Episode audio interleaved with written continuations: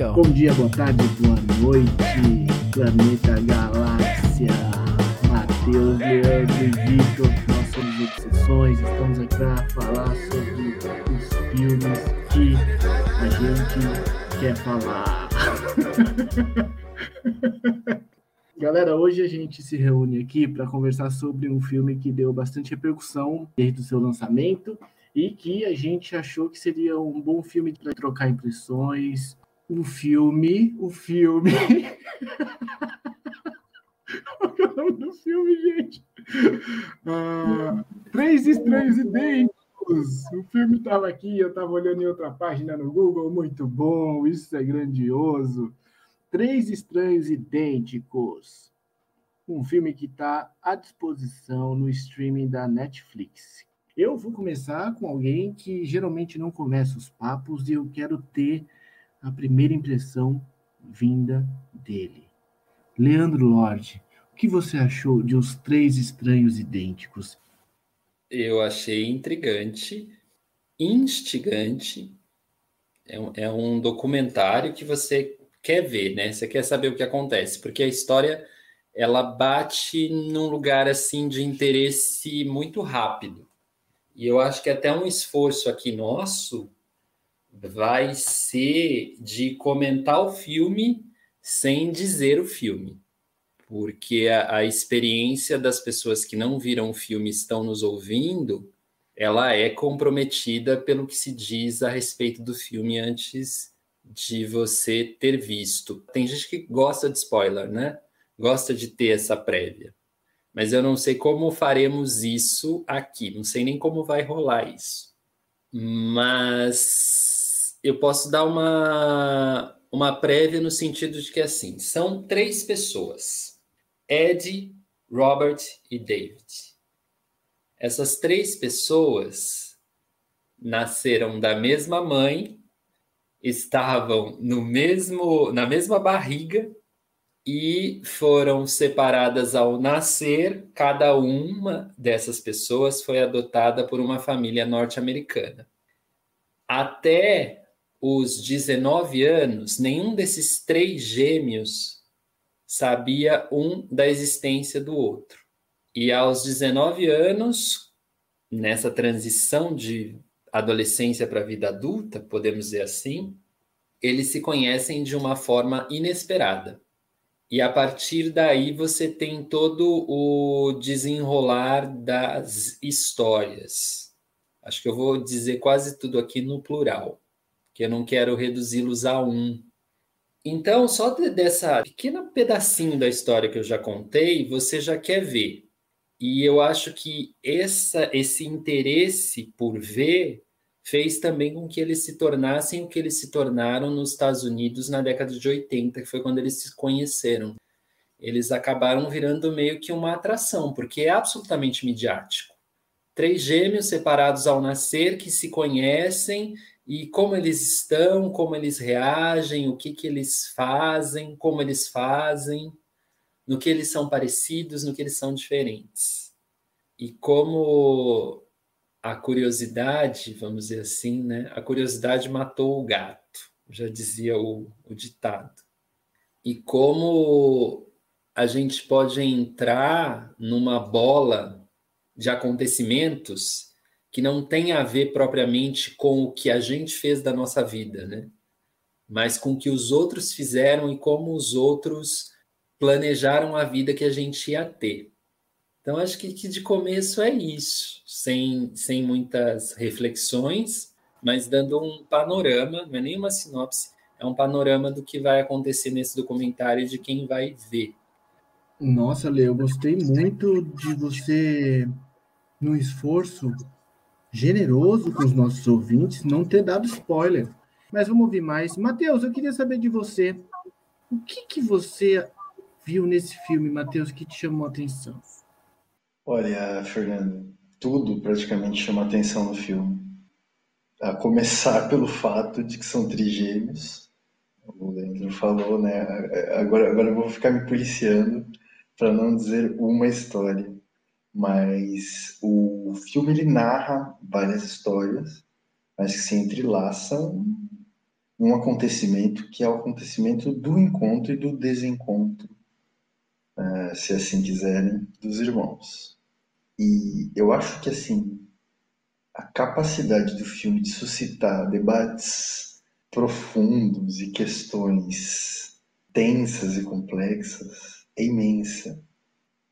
Gosto do filme porque ele realmente nos prende, tem uma narrativa excelente e a cada nova cena e a cada nova jogada da, das histórias que estão ali sendo narradas, a gente pensa o quão complexo é participar dessa experiência que é estar tá vivo, né? Porque os caras, para começo, eram extremamente talentosos, extremamente carismáticos, é, super charmosos, é, elegantes. E, então, todo o apelo midiático que veio a partir do reencontro não se deu somente assim numa questão de produção midiática e de produção empresarial. Eu acho os caras geniais. Assim. Eles, têm, eles têm cara assim de serem muito gente boas. Tanto a sua versão presente quanto a versão jovem deles, né? Todo o contexto de encontro na universidade que, que é o começo do filme é muito legal né? Você imagina que o cara, no primeiro dia de aula, todo mundo é amigo dele, é, as minas chegam e beijam ele na boca. então, é um negócio assim que o cara ficou sem entender nada, né? Então, tudo vai acontecendo de uma forma muito original, muito interessante. E existe algo no filme que é a questão de terem transformado eles em pessoas semelhantes, né? Eles questionam isso em algum momento. Né? Ah, eles viram mais as nossas semelhanças do que as nossas diferenças. Apesar do tom macabro, né? Das questões macabras que, que se, se desvelam ali, né? É uma questão muito intrigante, né? Com, com, o que, que nos faz humanos? Né? O que, que nos faz tão próprios? O que, que, que faz a gente desenvolver a nossa personalidade como, como ela é? E, e é por isso que essa questão de você pensar nos gêmeos se coloca assim, né? como, como a mesma pessoa, né? no fundo o que se quer descobrir é como a mesma pessoa se desenvolveria sendo criado na Alemanha ou no Sudeste Asiático e a ciência, né, se é que se pode chamar de ciência, né, de um certo período ali, levou isso a ferro e fogo e fez um experimento secreto. E esse experimento secreto ele levou a sequelas que envolvem não somente né, os irmãos retratados no filme, mas outras, outras pessoas. Entra em vários aspectos, né? desde a ética da produção científica, desde é, essa questão da constituição psicológica mesmo e a questão de manipulação midiática. É um filme assim realmente muito peculiar, porque ele tem um momento eufórico, que é divertido, que é gostoso e que é basbacante, a gente fica muito admirado e muito entusiasmado. E tem um momento que a gente fica um pouco assustado, né? e reflexivo, porque ao mesmo tempo que nos gera questionamentos éticos e uma certa indignação, nos gera também uma reflexão profunda sobre como essas coisas se dão. A capacidade de manipulação que existe num processo de desenvolvimento é imensa. Né? Isso é um tema central, assim, da, da psicologia e da educação. E como é que isso acontece, né? A educação é uma fábrica gente, seja educação escolar ou seja o processo civilizatório. Né? E não existe uma ideia de que a gente pode, se eu vou fazer isso, né, causa consequência, né? Então, se eu fizer X, vai acontecer Y. Não existe essa relação. Porém, nós sabemos que as influências que acontecem durante a infância, a adolescência, é, elas exercem um papel muito importante no que essas pessoas vão ser pelo resto da vida. E as instituições fazem isso, é, os produtos culturais fazem isso, a escola faz isso, a universidade faz isso, a mídia faz isso.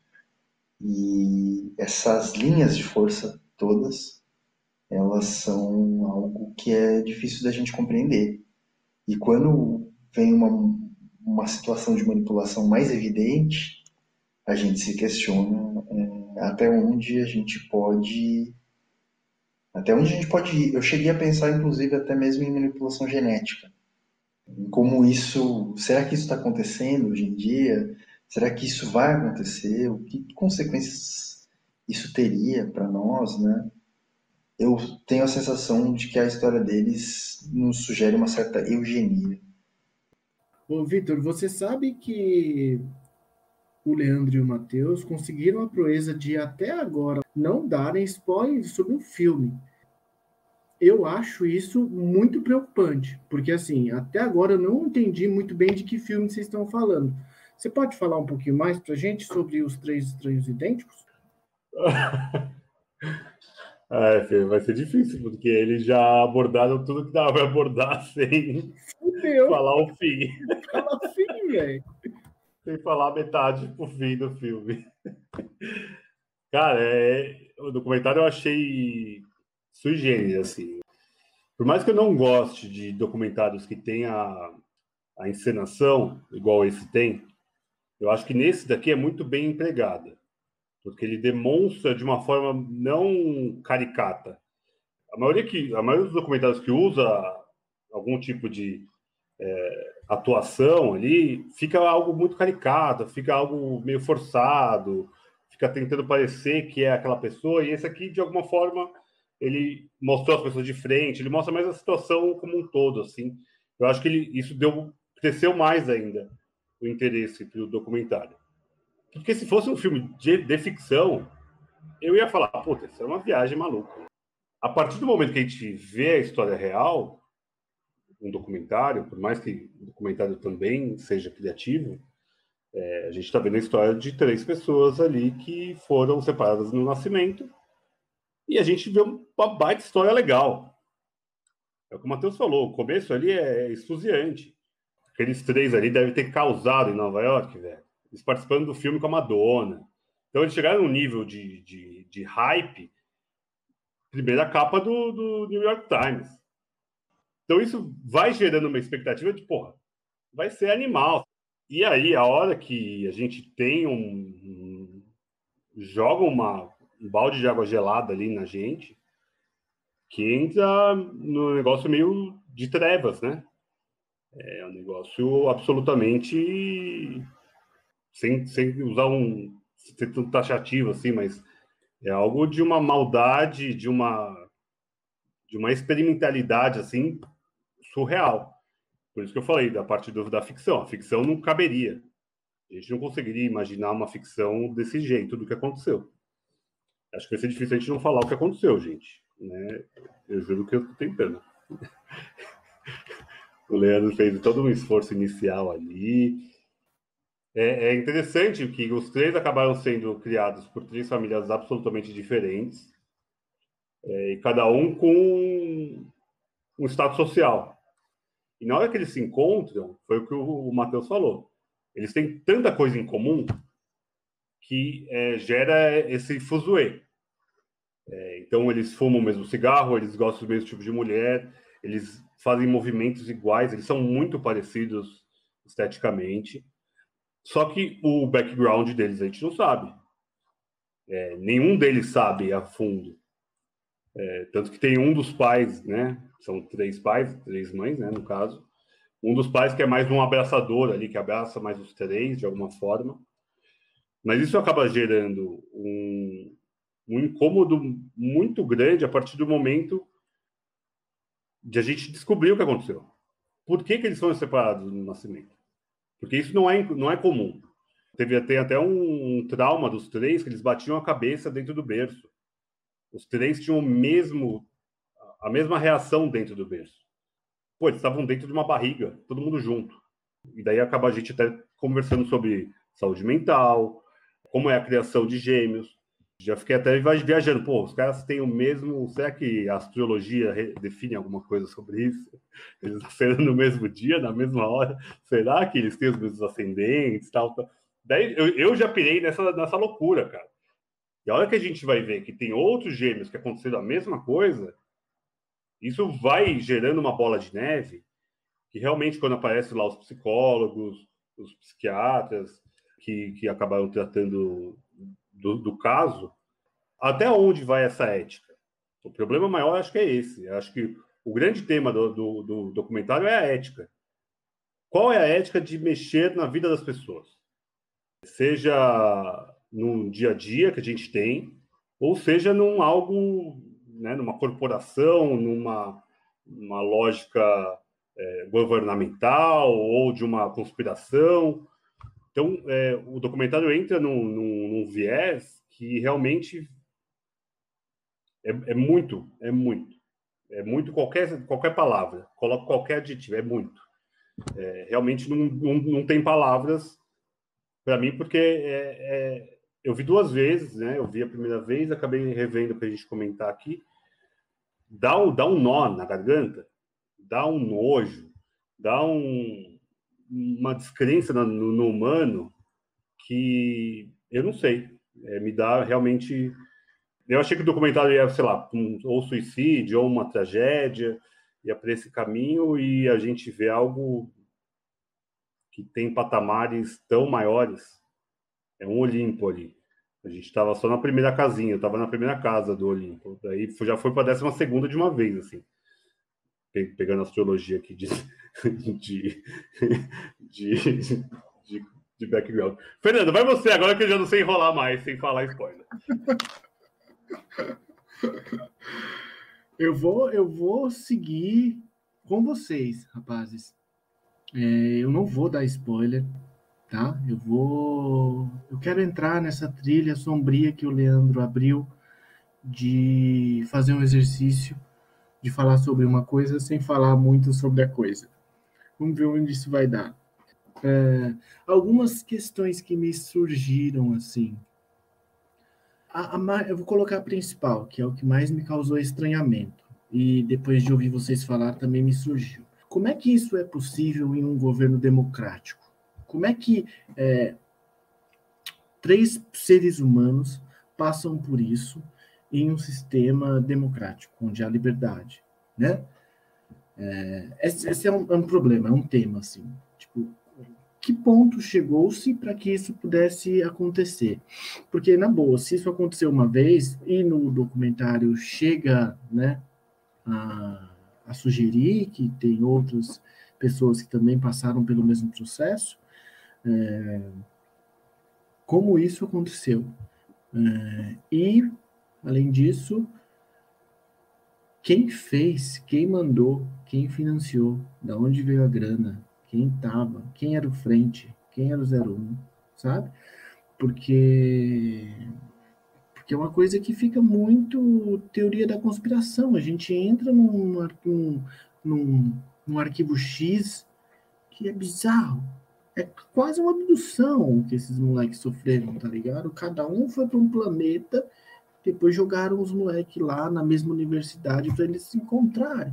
Então, esse é um, um, um, ponto que me ficou muito estranho, assim. Fiquei pensando muito, sabe? Nos Estados Unidos, um país né, que se diz livre. Mas é só isso, para não, não tem como falar de mais coisas sem dar spoiler. Eu queria saber o que vocês têm mais para falar aí. Tem uma coisa que eu acho. Existe um, um efeito assim, né?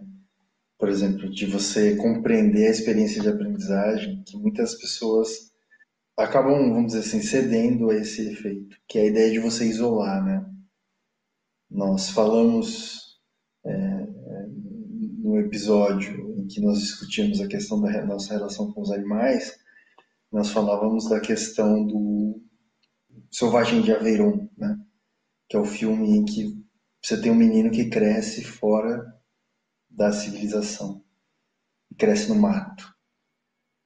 E aí você pega aquela situação super peculiar, você vai tentar entender como que aquela pessoa se desenvolve, como que aquela pessoa aprende. O mesmo acontece às vezes no esforço que você vai tentar entender assim, né, como é que como é que se dá o aprendizado. E você não consegue isolar, porque as pessoas elas têm um convívio social e elas têm uma história.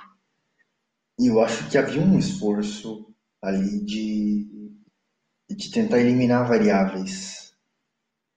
E o que eu acho mais curioso nesse salto que acontece após essa descoberta da pesquisa científica é, me deixou assim realmente é, surpreso, chocado de certa forma, que é a questão da documentação do estudo estar sob posse de uma entidade é, judaica, né? É, uma associação, uma entidade é, cultural, uma agremiação é, da cultura judaica, né? É, acho que porque o, médico era judeu e porque o orfanato de onde eles vieram tinha essa, essa questão, né?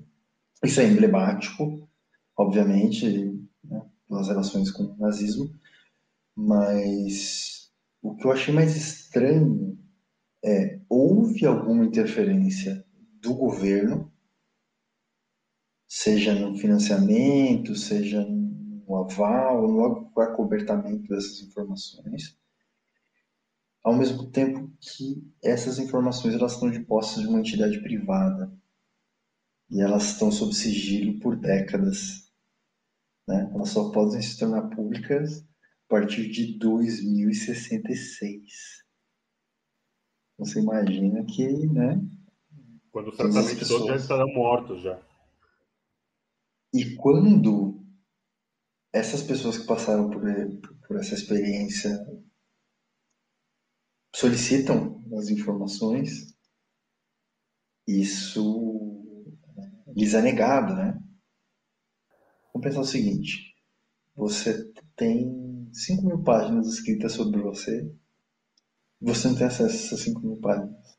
Por isso que há essa grande contradição. É, o documentário provocou uma resposta né, dessa entidade que concedeu o acesso para eles e eu achei interessante isso, porque o documentário ele teve um efeito político também.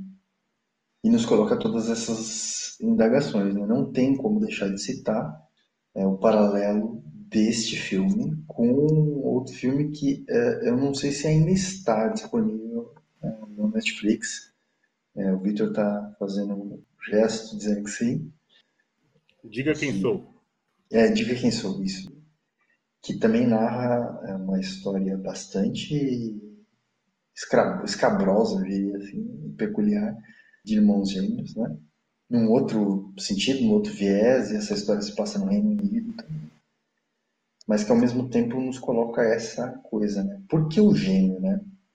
O gêmeo, ele gera pra gente essa sensação, assim, é, uma sensação de... Tipo, travou a Matrix, né? é, são pessoas idênticas, né? E claro que né, vão se tornando diferentes por diversos motivos, seja física ou psicologicamente, mas a princípio são idênticas. E tem certas coincidências que são tão esquisitas, né? Tem um, um conceito de que eu saiba pouco explorado na obra do Jung, que é um conceito chamado de sincronicidade, em que Jung tenta traçar paralelos entre fenômenos aparentemente aleatórios, né? E às vezes eu me, me, me pego pensando nisso, assim, né? É, eu, eu, eu, eu acho que o gêmeo, ele gera esse efeito, assim, né?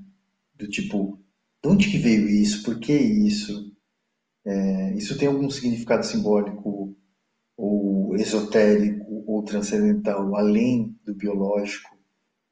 E obviamente que para quem é gêmeo existe uma situação diferente. Você já convivia, veja bem, você já convivia com uma pessoa antes de você nascer. A gente convive depois de nascer. Mas o gêmeo não, ele conviveu antes de nascer. E quando a gente pensa na origem, toda criança, quando ela começa a pensar na origem, ela entra em parafuso, né? A criança entra em parafuso. Ela não, de onde que você veio? O que, que existia antes de você existir? O que, que vai existir depois é, que você se for? Né? Então eu acho que é esse drama que gera uma angústia muito particular nessas pessoas que estão tendo as suas histórias contadas ali, né? porque já não bastasse essa dificuldade e essa complexidade, você vai cavocando novas situações. E por outro lado, eu acho que o encontro deles, eu, eu não eu acho que foi um encontro muito feliz. É, eu acho que eles tiveram a oportunidade de viver uma vida comum entre eles e partilhar algumas experiências né, de uma forma bacana também. É, é, bem, bem bonito, bem gostoso ver assim a conexão deles, é, a forma como eles também souberam explorar é, na noite. Puta, legal demais, assim, sabe? Tipo, eu sabe, queria ter, ter estado no rolê com esses caras alguma vez, porque eles demonstravam ter assim uma um carisma e uma, uma capacidade de envolver as pessoas, de se relacionar é muito interessante e, e fica todo esse cenário, né? É, é esses, essa montanha russa de coisas que aconteceram na vida deles, né? Drogas, euforia, sucesso, carisma, mídia, é, doença mental, é, dificuldades. É, de certa forma, também conta um pouco a história de todos nós. Né? Queria fazer uma provocação, porque assim, a gente está no momento de a gente exaltar a ciência, a ciência vai salvar nossas vidas, a vacina, coisa maravilhosa, os cientistas são brilhantes. Qual que é o limite da ciência? Até onde a ciência pode mexer? Porque, assim, de alguma forma a gente vê no documentário, e até essa parte da, da, da confidencialidade dos dados, é, a gente vê, tem visto isso, a gente está tá sendo cobaia de uma vacina. Vamos, vamos, vamos, vamos falar na real, atualmente. Que ótimo, né? A vacina a gente já tem vários estudos, maravilhoso. A gente está falando aqui de algo de hereditariedade, né? A gente está falando quase de Mendel. Analisar como que um ser humano pode ser igual ao outro ser humano, dependendo da mãe, do pai. E daí há um experimento. Aonde vai esse experimento? O experimento vai chegar até onde? A gente já chegou na, na ovelha Dolly. Quem vai regulamentar isso? Porque se a gente falar o governo, daí Bolsonaro regulamentar a ciência não faz o menor sentido. Não vai ser a NASA, mas a NASA tem outros benefícios, sei lá, é, interesses. Quem que faz isso? A ONU? Tem, quem vai controlar esse tipo de coisa? Ah, Interrogação. Depois dessa provocação muito pungente, Vitor desferiu algumas palavras afiadas, pontudas para vocês. O que, que vocês acham, Leandro e Matheus? Lê, fala, eu quero, quero saber qual, qual que é o limite da ciência. Posso, posso especular. Eu acho que a pergunta é a pergunta. Eu acho que ela ainda é maior que a, que a resposta. Mas pensando num aspecto até pragmático, o limite da ciência é o tempo em que essa ciência está sendo executada e a circunstância. A gente só está sendo cobaia, eu acho pôs cobaia bem entre aspas, de uma vacina, porque eu acho que eu não concordo nem com essa palavra, por conta de circunstância. E, e a ciência só deu esse salto, por exemplo, as vacinas, né? A gente hoje está falando só em plurais. as vacinas para o Covid-19, elas são de um ganho para a ciência absurdo. Absurdo, porque até então não houve tempo e circunstância em que fosse possível se dar esse salto. Se você pergunta do limite ético, esse limite ético também se dá, eu acredito que pelo tempo, eu estou falando assim, um tempo até histórico às vezes, e circunstância. Porque se tiver, sabe, é, milhões de mortes pelo mundo por conta de vírus, a gente tem que experimentar alguma coisa que de repente possa ainda não ter aqueles, vamos dizer assim, aquela coisa que seja 100% segura. Porque sem essa coisa 100% seguro, a gente não está seguro de maneira nenhuma. Então, é, a ciência ela, ela, nunca vai garantir 100% mesmo. A gente tem, tem visto isso. A vacina, é, estou usando até como metáfora, né? Ela tem uma certa efetividade.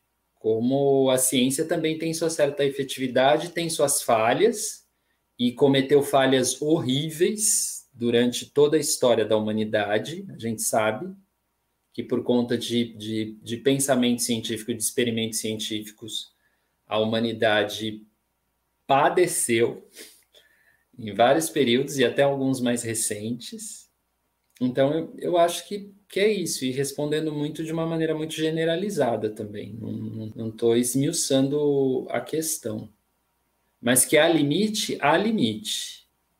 É, mas o limite no filme, então, eu, eu entendo que o experimento feito é relevante. Porém, qual que é a, a, a meu ver, pelo menos, tá? Eu acho que é super interessante se tivesse um resultado. De forma alguma concordo. Eu acho que eticamente é abominável. Mas eu entendo que na lógica da ciência, da psicologia, seria um experimento brilhante para provar se hereditariedade e criação são concomitantes ou conflitantes. É, até onde vai a pessoa ser o que ela é ou o que ela convive. Eu acho que é, é muito relevante esse tipo de experimento, mas de, de, de, forma alguma eu concordo com ele. É um experimento que talvez de, nunca devesse ter uma resposta. Como não teve, né? E eu acredito, Vitor, que por o que a gente chegou hoje, né? A gente já mapeou o genoma, a gente já tem célula-tronco. Eu não sou biólogo, não sou, não sou cientista, mas eu acho que em 2021 esse experimento é ultrapassado ele não vai mostrar nenhum resultado relevante perto do que a gente já tem de dados. Então, talvez, é, assim, desenvolvendo aqui a ideia, é, há caminhos para fazer, há escolhas, né? Talvez a escolha do caminho seja esse limite. E aí você pode, de repente, encurtar caminhos ou deixar caminhos mais longos com menos sofrimento humano, menos sofrimento de animais, né? Enfim, essa coisa do, do experimento, ele, como o Matheus falou, ela tem, tem que ter um padrão, né? Tem que ter um padrão. Eu lembro de uns anos atrás, o pessoal, não sei se foi em São Paulo, em algum lugar do Brasil, o pessoal invadindo os laboratórios para soltar os beagles, né? Porque beagle é, é um animal, e aí nessa época um, um pesquisador me explicou, que tem uma linhagem muito fácil de decodificar. Né? O, os Beagles são os cachorros que, que mais você vai encontrar semelhanças se você analisar o DNA de cada um. assim. Então, por isso, faz experimento com Beagle. Beagle é lindo, maravilhoso, é o Snoopy. Mas até que ponto também esses, a gente não deve muito a esses animais, né? Olha só, o papo dos animais voltando de novo. Se você ouviu o podcast anterior, da incrível jornada, é, o quanto a gente deve para esses animais, né? Então a gente deve aí um respeito e uma ética também com eles. Não sei se respondi, provavelmente não, mas desenvolvi alguma coisa. Gostei bastante da provocação do Vitor. Quem é que regulamenta a ciência? Quem regulamenta a ciência é a comunidade científica. É, de que maneira? É, legitimando ou não né, certas práticas, certos métodos, certos fundamentos. existe um contexto histórico, social e cultural relacionado.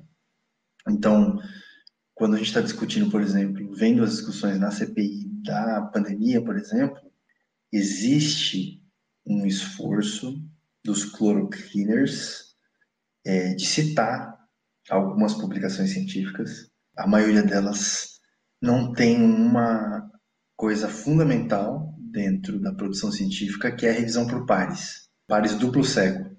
Então você inclui dois pesquisadores com notoriedade é, acadêmica que é, avaliam né, uma publicação e decidem, vamos dizer assim, né, se ela vai ser recusada, se ela vai ser aceita ou se ela vai ser aceita com ressalvas. E, e isso segue adiante. No caso da fundamentação da cloroquina, por exemplo, você vai ter praticamente nenhuma publicação dentro desses parâmetros, que são os parâmetros mais atuais, vamos dizer, de, de validação da ciência. Porém, o que, que acontece? É, a ciência é um processo humano, né? Na ciência não existe uma, uma, lei, assim, né? Tipo, uma regra exata que vai definir é, como as coisas vão acontecer. Então, você tem uma comunidade científica internacional que é muito diversa. Tipo, você vê o cara da China, por exemplo, que fez a modificação genética em uma criança, incluindo o gene de uma pessoa que é imune ao vírus do HIV. E essa e essa e foi bem sucedida essa é, essa experiência. E portanto nasceu uma pessoa é, que não que, que não pode se infectar com o vírus. E aí, tipo, esse cara ele foi banido da, da, da universidade e teve uma série de, de repercussões e são coisas que às vezes a gente não consegue nem sequer controlar, sabe? Então, é, essa regulação ela faz parte de um, é, de um processo de validação. O que eles fizeram foi algo feito a partir, de, inclusive, de um segredo de Estado. Algo que não, que não se faz. Né? É, os comitês de ética, na forma como eles foram construídos e estão funcionando nos últimos anos, nas últimas décadas, eles tiveram uma evolução, né? O Leandro citou o caso dos Beagles. Eu trabalhei lá no Butantan também e existiu uma polêmica grande, né? A gente teve algumas experiências da área de produção, é, também expor algumas coisas para nós lá interno. E existe um cuidado muito grande com isso. Tem uma série de regras. Isso tem, inclusive, legislação ampla para isso. Já estudei junto com a Clarice, inclusive, algumas legislações é, como, por exemplo, assim, você tem uma determinação jurídica de formas de você proceder à eutanásia de cada tipo de animal, formas aceitas, é, formas aceitas com ressalvas. Então, existe uma regulamentação que é, é, partilhada, tá um pouco chato aqui, mas tudo bem, que é partilhada entre a comunidade acadêmica e o Estado. Mas o que me chama a atenção não é isso. Tem uma, uma frase interessante é, do, atribuída é, ao Bertrand Russell, né? que é o problema do mundo é que as pessoas inteligentes estão cheias de dúvidas e as pessoas idiotas estão cheias de certezas. Então, o que, que acontece? Eu, eu fiz essa pergunta, inclusive, ah, recentemente para o meu orientador.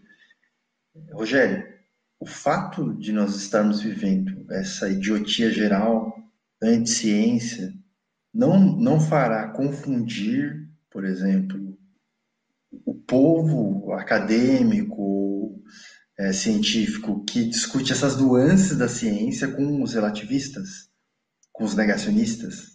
E a resposta que o Rogério me deu foi: a ciência é, ela está restrita a um ambiente específico, que é o ambiente acadêmico. E ela, ela sempre foi assim, ela continua sendo, tem experiências e movimentos de popularização, mas ela continua restrita. E esse é um dos grandes, uma das grandes questões aí, porque a gente não tem o um envolvimento da sociedade com esse tipo de questão. Né? às vezes a gente nem tem interesse, nem tem tempo de, de mexer com isso, assim, sabe?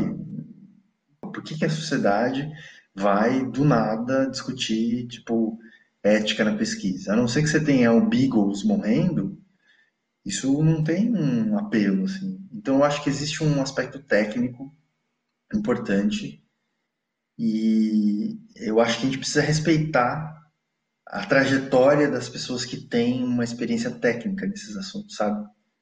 E eu acho que é por isso que a gente é, tem esse mecanismo de, regula de regulação dos pares. Essa comunidade internacional, ela precisa ser ouvida e precisa ser respeitada minimamente. Tá interessante. É o, o Obsessões, Universidade Obsessões. Olê, é, eu tinha concluído sim. É, só queria aproveitar que você falou isso e dizer que assim todo esse movimento nos tira a oportunidade às vezes de valorizar tipo culturas milenares assim do uso das medicinas tradicionais. Eu acho que uma coisa não nega a outra. Perfeito, Matheus. Eu estava com você 80%, agora estou 110%. Gostei muito dessa última sua fala, viu, Matheus? Cara, o que, me, o que me chama mais atenção nesse ponto todo aí, Vi, que se trouxe, que eu nem vou entrar no, no. Porque os meninos já discorreram bem sobre isso, é que assim, é o lance de o bagulho ficar preso sem. Tipo assim, beleza, fez uma pesquisa, eu tenho acordo com você. Acho que é legítima a pesquisa na boa, assim. É, vamos desenvolver o campo da psicologia, pá, vamos ver como essas três pessoas se desenvolvem em sua vida adulta, sua infância, adolescência e por aí vai. Mas publica-se o resultado. Nesse caso, o maior problema é que o negócio ficou travado, vai ficar travado até 2066, né, Mar? 2066, o que por si só. São já 100 é... anos, acho, né? 80 tipo, anos. 80 anos. Por si só já é um absurdo, cara. Então, o ponto do, importante aqui é quando você não dá transparência às coisas, quaisquer que sejam elas, você joga sobre as próprias coisas um, um manto é, de obscurantismo, tá ligado? Porque que tão problemática era essa pesquisa que ela não pode ser publicada. Tipo assim, o que, que tem mais? É, então, aí fica nesse negócio, quem deu dinheiro? Então foi quem? Publica, sabe? Publica as coisas. É uma coisa interessante a se questionar. Como é que o Estado tem o poder de decretar sigilo sobre alguns documentos? Peraí, que segredo de Estado? Sabe isso? Aí que eu acho que, é, por ser ciência, deveria ser algo público, porque a ciência Exatamente. não deveria ter é, o uso privado disso. Mais, mais transparente. Mas aí o capital é maior, eu acho. Talvez alguns tipos de pesquisas precisem, em alguns tipos de dados, precisem ter algum sigilo, sim. Tem algumas questões que são mais complexas, né? Como, por exemplo, sei lá, né? Tipo, casos de segurança pública, casos de pedofilia, é, enfim, uma série de, de, questões que a gente pode imaginar que, que, que, não necessariamente a gente vai ter esses dados expostos. Porém, é, existe também uma, uma, algumas formas do Estado é, promover a participação popular, né? Comissões, é, momentos de discussão em que possa ter mais participação é, e acesso à informação. Nós vivemos todo um período recente com várias políticas de acesso à informação, várias leis, inclusive, e agora nós vivemos alguns momentos aí em que algumas autoridades querem esconder a informação. Então, eu acho que há uma forma também do Estado intervir, da, da comunidade política proporcionar essa participação das pessoas, sabe? Tipo, as pessoas querem saber. E eu acho isso tem uma certa beleza, né? Para pegar a música do Gilberto Gil, inclusive, porque nós queremos saber, porque nós queremos saber o que somos e o que há além de nós. E isso nos proporciona o direito também de saber que gera essa consequência política aí, né? O que você diria sobre isso, Fernando? Sim, existem documentos que devem ser mantidos sob sigilo durante algum tempo e existem documentos que têm que ser trazidos a público para as pessoas. Para... Gente, tinha um debate até bem pouco tempo atrás sobre documentos da Guerra do Paraguai. A Guerra do Paraguai aconteceu em 1870 que não podiam ser revelados, assim, sabe? Tipo, quer dizer, A história é feita de ciência, de, você vai lá, escreve um livro, uma pessoa refuta o seu livro, é tese do seu livro, e é assim que as coisas avançam. Esse negócio de ficar colocando sigilo em um monte de documento, alegando segurança nacional, tipo, tem que ser muito matizado, sabe? É um poder que o Estado tem, eu acho que é legítimo ter, por, por esses motivos que você falou, mas eu acho que precisa ser trazido para um, um nível de controle democrático também.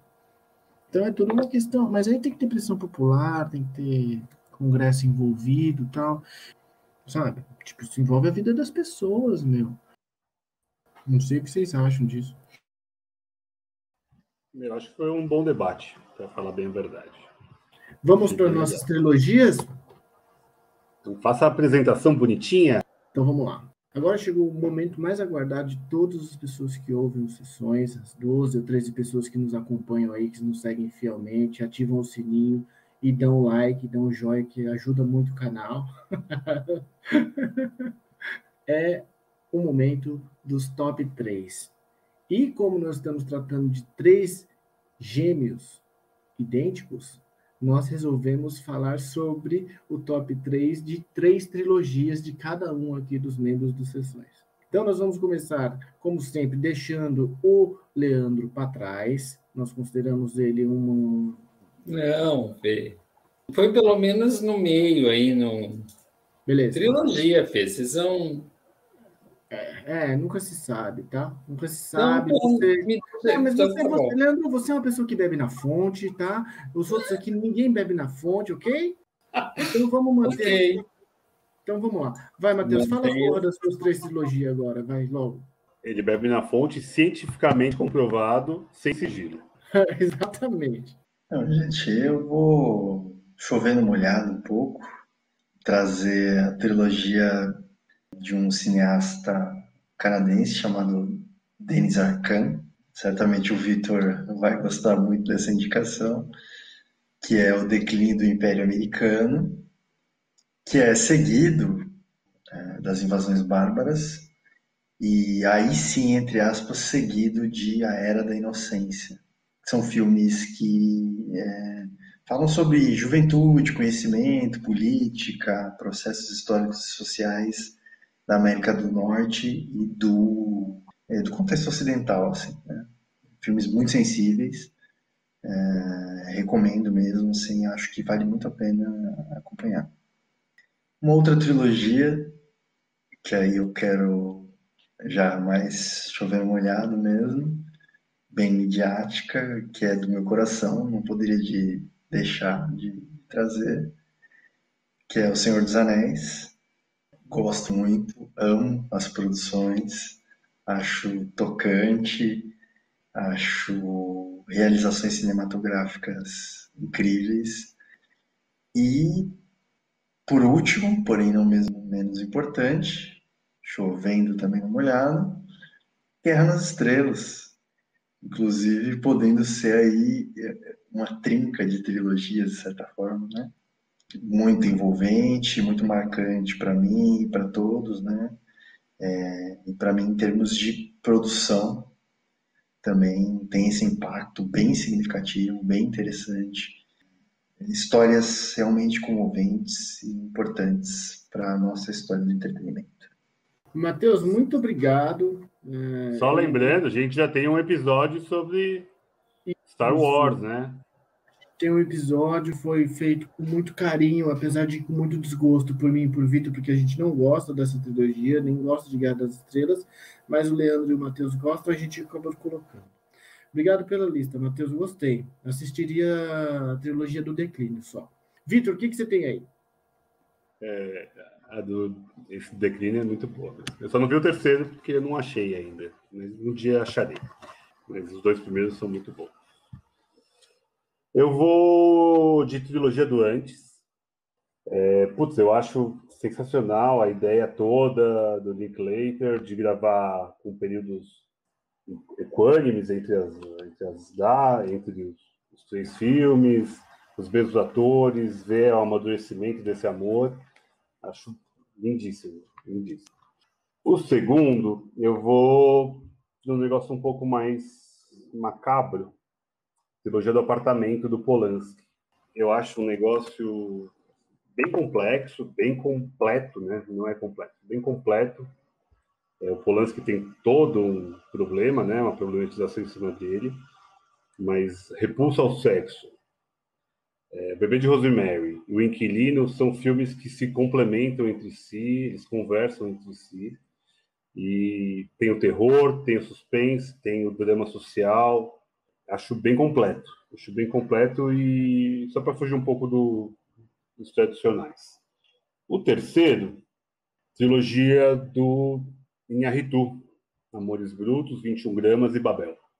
Nem sei se tem um nome a trilogia em si, mas são três filmes que conversam entre si, histórias, normalmente três ou três histórias que se complementam e que se cruzam, tem o mesmo formato de montagem, é, mas são filmes que eu acho. Foi um dos primeiros filmes assim que a gente, quando começou lá o blog, eu acabei me apaixonando ali pelo formato, achava uma montagem bem interessante. 21 gramas é o que eu mais gosto dos três. Eu acho muito bom. Então são essas três do Inharitu, do antes e do apartamento. Vai, Leandro. Vai. Humilha. Você não vai falar, Fernando? Seus? Você não queria ir no meio, igual sanduíche? Vamos no meio. Você não quer colocar no meio? Vai, é, tá eu, eu queria ir, mas eu vou confessar uma coisa aqui para vocês: que, como era trilogia, eu pensei que era para dizer só uma. Já tem três filmes, né? Eu também pensei nisso. É, você pensou igual? Aí o Matheus sacou três, o Vitor sacou três. Eu tô aqui. Eu, eu segui o Matheus. É, eu tô aqui colocando as minhas três agora, tipo, de última hora, mas eu posso falar agora. É, a trilogia que eu ia citar originalmente, a um, número um, é a trilogia do Patrício Guzmán.